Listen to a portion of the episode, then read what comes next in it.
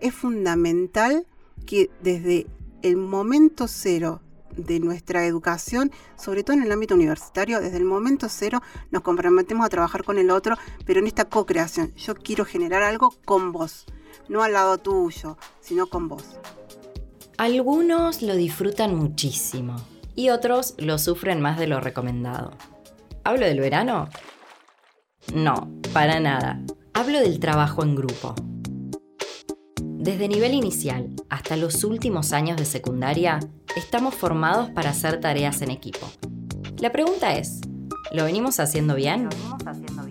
¿Cómo saber si estamos trabajando realmente con otros y no solamente dividiendo las tareas?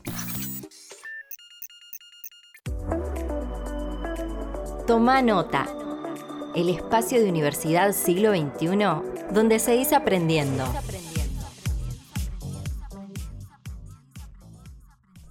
La pedagogía se nutre de la psicología para explicar lo propio del trabajo en equipo. Porque en realidad aprendemos en equipo, aprendemos con el otro. Aprendimos a tender la cama, digo, cosas básicas, a cepillarnos los dientes porque alguien nos enseñó. Hola, soy Débora Broca, soy directora de la maestría en innovación educativa y la licenciatura en educación. En el ámbito educativo sabemos que para mejorar tu aprendizaje tenés que aprender con el otro y por eso fomentamos el trabajo en equipo. Ahora bien, el trabajo en equipo también evoluciona como muchas cosas evolucionan en el mundo. Al principio se lo entendía como una división de tareas. Yo te doy una tarea con una serie de preguntas o consignas y vean ustedes en el grupo qué van a hacer. Y lo que hacíamos todos, porque yo también lo hice, es nos dividamos porque era más fácil. Vos hacer la uno, yo hago la dos, vos hacer la tres, después, pum, corte y pegue, presentábamos eso. Ahora se entiende de otra manera. Ahora el trabajo de equipo implica una co-creación, es decir, entender que tenemos que buscar un producto o una solución entre todos, pensándolo.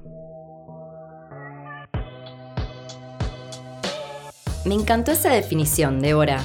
O sea que se trata de construir algo nuevo a partir de las experiencias personales y el conocimiento que cada persona tiene sobre un tema. ¿Algo así? La co-creación es construir con el otro. La co-creación implica que yo primero expreso lo que pienso, lo que siento, los prejuicios que tengo, lo que sé, lo que me contaron sobre esto que queremos trabajar y también escucho lo que el otro le pasó sobre esto mismo y también escucho que alguien no sabe absolutamente nada de lo que estamos hablando. Entonces le tengo que explicar qué es lo que queremos hacer.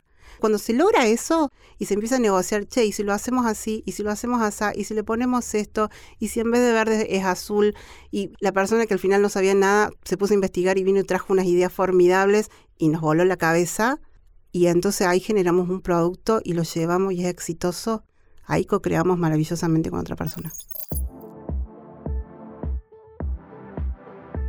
Esta pausa es para decirte que, si te gustan nuestros contenidos, no te olvides de calificarlos en nuestro canal de Spotify. Ahora sí, seguimos. Los grandes inventos y soluciones de la humanidad son resultado de una co-creación. Desde las pirámides de Egipto hasta el celular o la aplicación móvil que hoy te soluciona la vida porque te deja eh, tener guardado un montón de información que antes la tenía dispersa en un montón de lados, son co-creación. Porque no son producto de una sola mente brillante, son el producto de que esa mente fue interactuando con otras, fue generando conocimiento, fue viendo que era lo importante y nunca un proyecto es el mismo proyecto cuando acaba que en el esbozo inicial. En el proceso hubo un desarrollo y ese desarrollo es producto de haber co-creado una idea con otra persona. Escuchándote, pienso en las dificultades que pueden nacer durante la co-creación, ya sea por la falta de diálogo o de voluntad para abrirse a la escucha. ¿Me podés dar algunos tips para co-crear mejor? Primero, compromiso sobre el proceso de aprender, sobre el proceso de creación nadie va a aprender por vos. El único que va a aprender sos vos. Yo, docente, te puedo acompañar, te puedo dar lectura, te puedo tirar tips, como ahora con este podcast. Yo te puedo tirar algunas ideas, pero quien va a asumir la responsabilidad de ponerlas en marcha, de tomarlas, hacerlas efectivas, de ver si les sirven o no les sirven, sos vos, vos mismos. Entonces eso es el compromiso individual. Lo segundo, tener una actitud proactiva. Voy, busco, leo, me comprometo con el proyecto que estoy teniendo con la otra persona. Tercero, una escucha activa, o sea, entender, no solamente escuchar qué me está diciendo el otro, sino entender qué es lo que me está diciendo y lo que no me está diciendo cuando hace determinados gestos. Yo, por ejemplo, soy una persona muy gestual. Y cuando algo no me gusta o no me parece bien, hago un gesto. Por ahí no digo no me gusta pero cuando el otro tiene una, escucha activa, se da cuenta de que tengo ese gesto. Entonces para y pregunta, ¿por qué no te está gustando esta idea? Y eso está asociado a la empatía, ¿no? La empatía, sobre todo cuando uno genera un proyecto de solución para otros, es pensar qué es lo que el otro necesita, no lo que a mí me gusta. Y eso hace la inteligencia emocional, ¿no? La inteligencia emocional es cuando uno regula sus emociones, sus sentimientos y tiene que ver con que, bueno, no siempre va a salir como yo quiero, como yo pensaba, a lo mejor mi idea parecía que era más copada, pero en la negociación al final fuimos por otro camino y en realidad me, me dejo sorprender, capaz que por este otro camino también aprendo otras cosas nuevas. Entonces, la frustración la siento porque la voy a sentir, pero la canalizo por otro lado, la regulo y entonces la voy poniendo en equilibrio con otra sensación de logro. Anotados todos estos tips, ahora quiero preguntarte algo que les va a servir mucho a nuestros oyentes. ¿Cómo podemos hacer para que todos los integrantes participen del proceso? ¿Cómo lograr un mayor grado de compromiso en el equipo?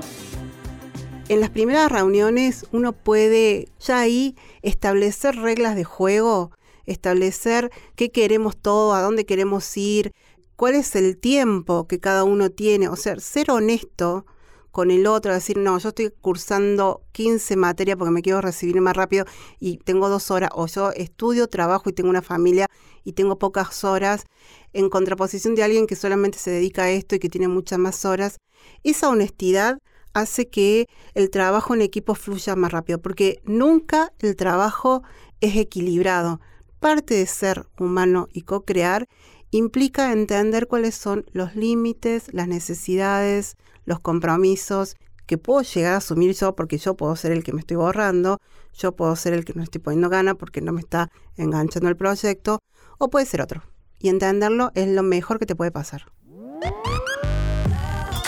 Débora, hoy es muy común que en las búsquedas laborales las empresas o instituciones pidan predisposición para el trabajo en equipo. ¿Por qué crees que el mercado valora especialmente esta habilidad? Todas las empresas se dieron cuenta, esto viene del mundo de la informática básicamente, que era la forma más ágil de trabajar, que los productos se hacían, se elaboraban en tiempos más rápidos y con mejores resultados. Entonces, hoy el mundo funciona así.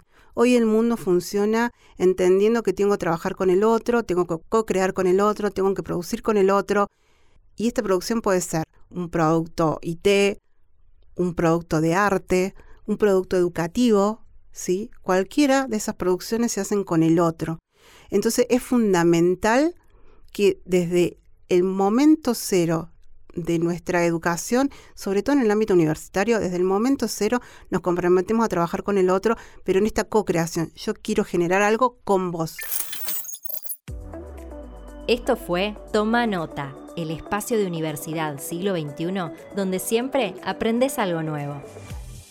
Encontrá más contenidos, tips, curiosidades y entrevistas con especialistas en nuestro canal. Seguinos y recibí las notificaciones de cada nuevo estreno. Dale play a tu formación. a tu formación. Ah, y si te gustan nuestros contenidos, no te olvides de calificarlos en nuestro canal. Hasta la próxima.